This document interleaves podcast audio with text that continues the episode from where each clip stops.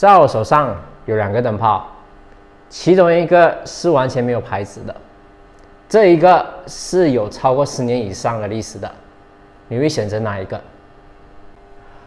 如果你想买房子，很多人都会说地点非常的重要。第二个的话呢是设备很重要，物质的价格很重要，跟物质的大小非常的重要。其实这四个都不是重点，真正的重点是发展商很重要。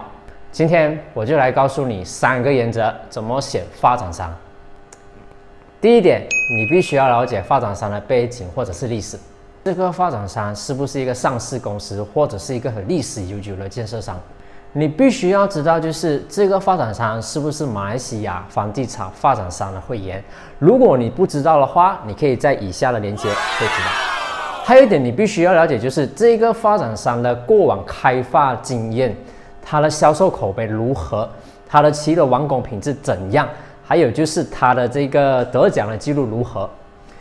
第二点，你必须要知道，就是你必须提防发展商所提供的这个过度超值配套。